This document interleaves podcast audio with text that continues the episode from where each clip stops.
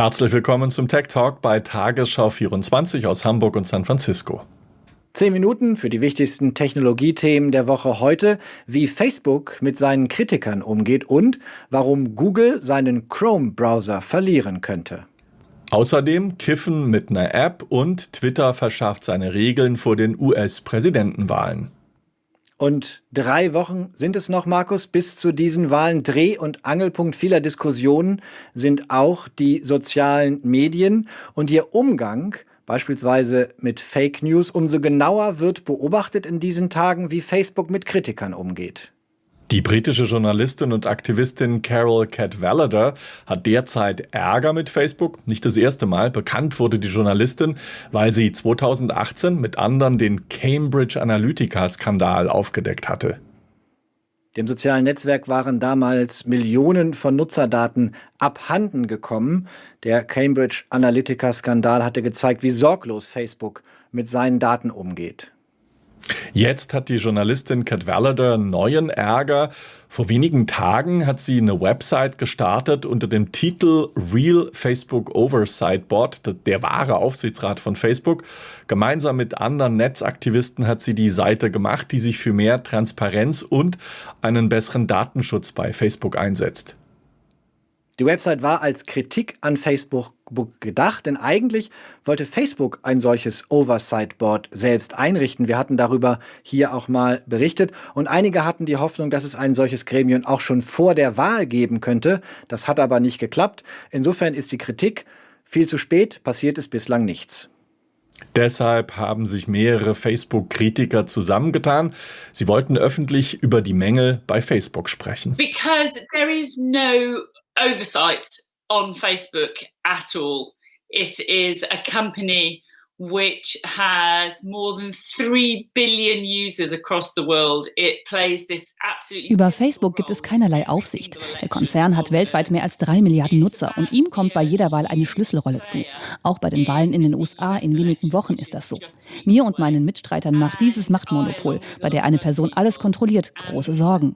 Actively quite terrified about the consequences of this domination, this monopoly of power in one person's hands. Nun hat Facebook gegenüber dem Domain-Hoster behauptet, die Website der Kritiker sei nur ein Phishing-Angebot. Phishing, eine Seite, die vorgibt, legitim zu sein, die es aber nur darauf abgesehen hat, Nutzerdaten zu klauen.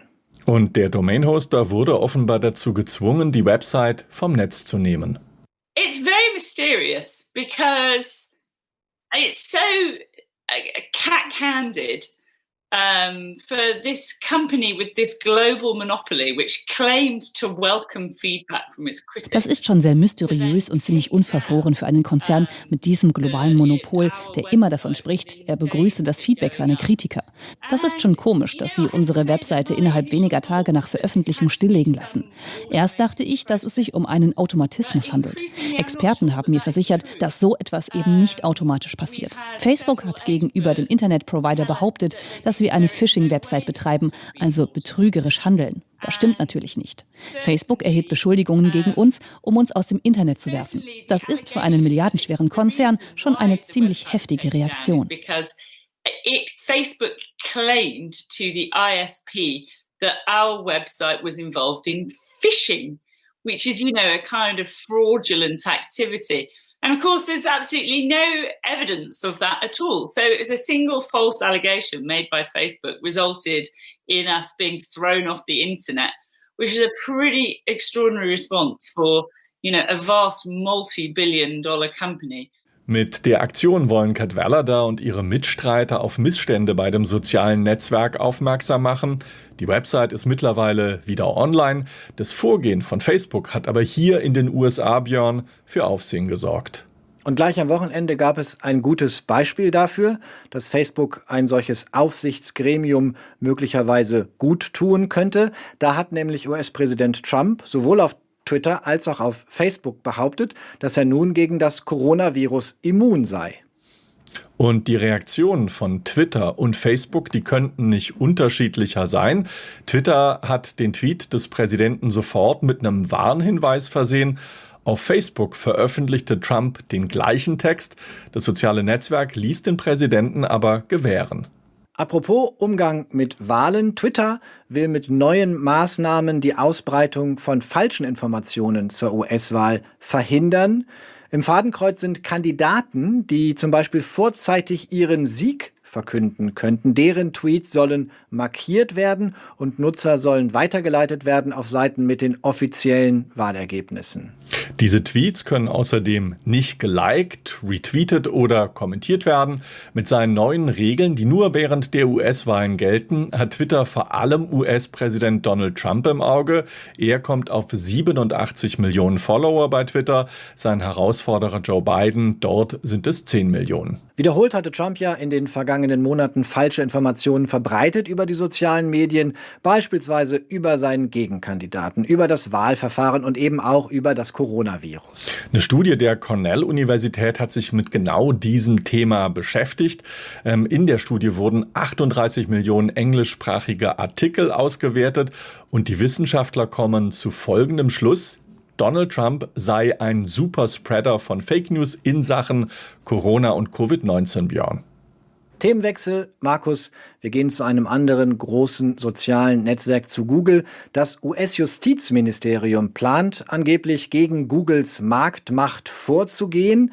Angeblich ist im Gespräch, Google vorzuschreiben, die Suchmaschine und den Chrome-Browser voneinander zu trennen, könnte heißen, Google muss sich von seinem Chrome-Browser verabschieden.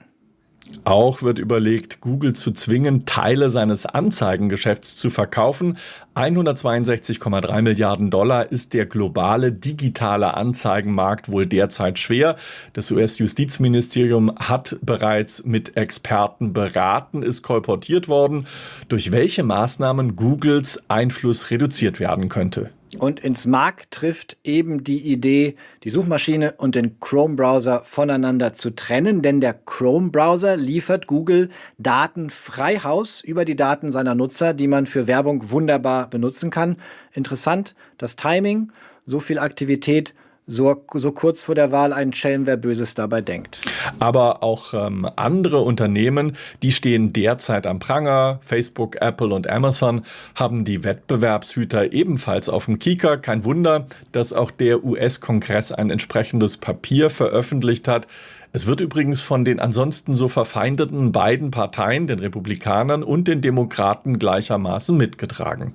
449 Seiten ist der Bericht dick und darin heißt es unter anderem, Unternehmen, die einst selbst rauflustige Startups gewesen seien, hätten sich in eine Art von Monopol verwandelt, wie man sie zuletzt in der Ära der Ölbarone und der Eisenbahnmagnaten gesehen habe. Diese Firmen hätten also zu viel Macht und diese Macht müsse nun eingeschränkt werden. Themenwechsel. Snapchat zeigt derzeit mit einem Experiment, zu was Augmented Reality auch taugen könnte. Augmented Reality, also die Vermischung von realen Bildern und Daten oder Bildern, die eingeblendet werden, beispielsweise über eine Datenbrille oder ganz einfach über den Handybildschirm. Londons Carnaby Street hat Snapchat auf diese Art verändert. Local Lenses heißt die App, mit der die ganze Welt in eine Art Leinwand verwandelt werden soll. Die 3D-Daten einer ganzen Straße können die Nutzer verändern. Noch ist das Ganze nur ein Proof of Concept, also eine Konzeptstudie, die aber zeigt, wie Augmented Reality unseren Blick auf die Welt verändern könnte. Markus, und das gilt eingeschränkt auch für die nächste App. Dort geht es, Björn, um das Konsumieren von Cannabis. Seit fast zwei Jahren ist im bevölkerungsreichsten US-Bundesstaat Kalifornien der Konsum von Cannabis komplett legalisiert. Immer wieder tüfteln Unternehmen an neuen Ideen für den Cannabiskonsum, um sich von der Konkurrenz zu unterscheiden. Jetzt hat ein Startup aus Los Angeles eine Art ja, Cannabis-Bong auf den Markt gebracht, der sich per App steuern lässt. Mit der App lässt sich unter anderem die Hitze und die Intensität bestimmen, mit der die Droge aufgewärmt wird. Außerdem lassen sich viele Voreinstellungen festlegen. Schon schräg, Markus, eine Droge, die hierzulande verboten ist, beflügelt bei euch drüben die Startup-Szene. Und wer es recht hübsch haben will, der kann sogar die LED-Beleuchtung an seinem Bong dimmen. Außerdem dient das Gerät selbst auch als Ladestation fürs Handy. Was es nicht kann, zum Beispiel Bierflaschen öffnen oder den Müll nach unten bringen oder mhm. den Klodeckel runterklappen oder einfach nur die Zahnpastatube schließen. Da klingt Enttäuschung. Trotzdem kostet der Peak Pro 400 Dollar, umgerechnet 338 Euro. Uns gibt es dagegen kostenlos auf Tagesschau 24. Und natürlich auf der YouTube-Playlist der Tagesschau sowie in der ARD-Mediathek. Wir sehen uns nächste Woche wieder. Bis dahin und tschüss.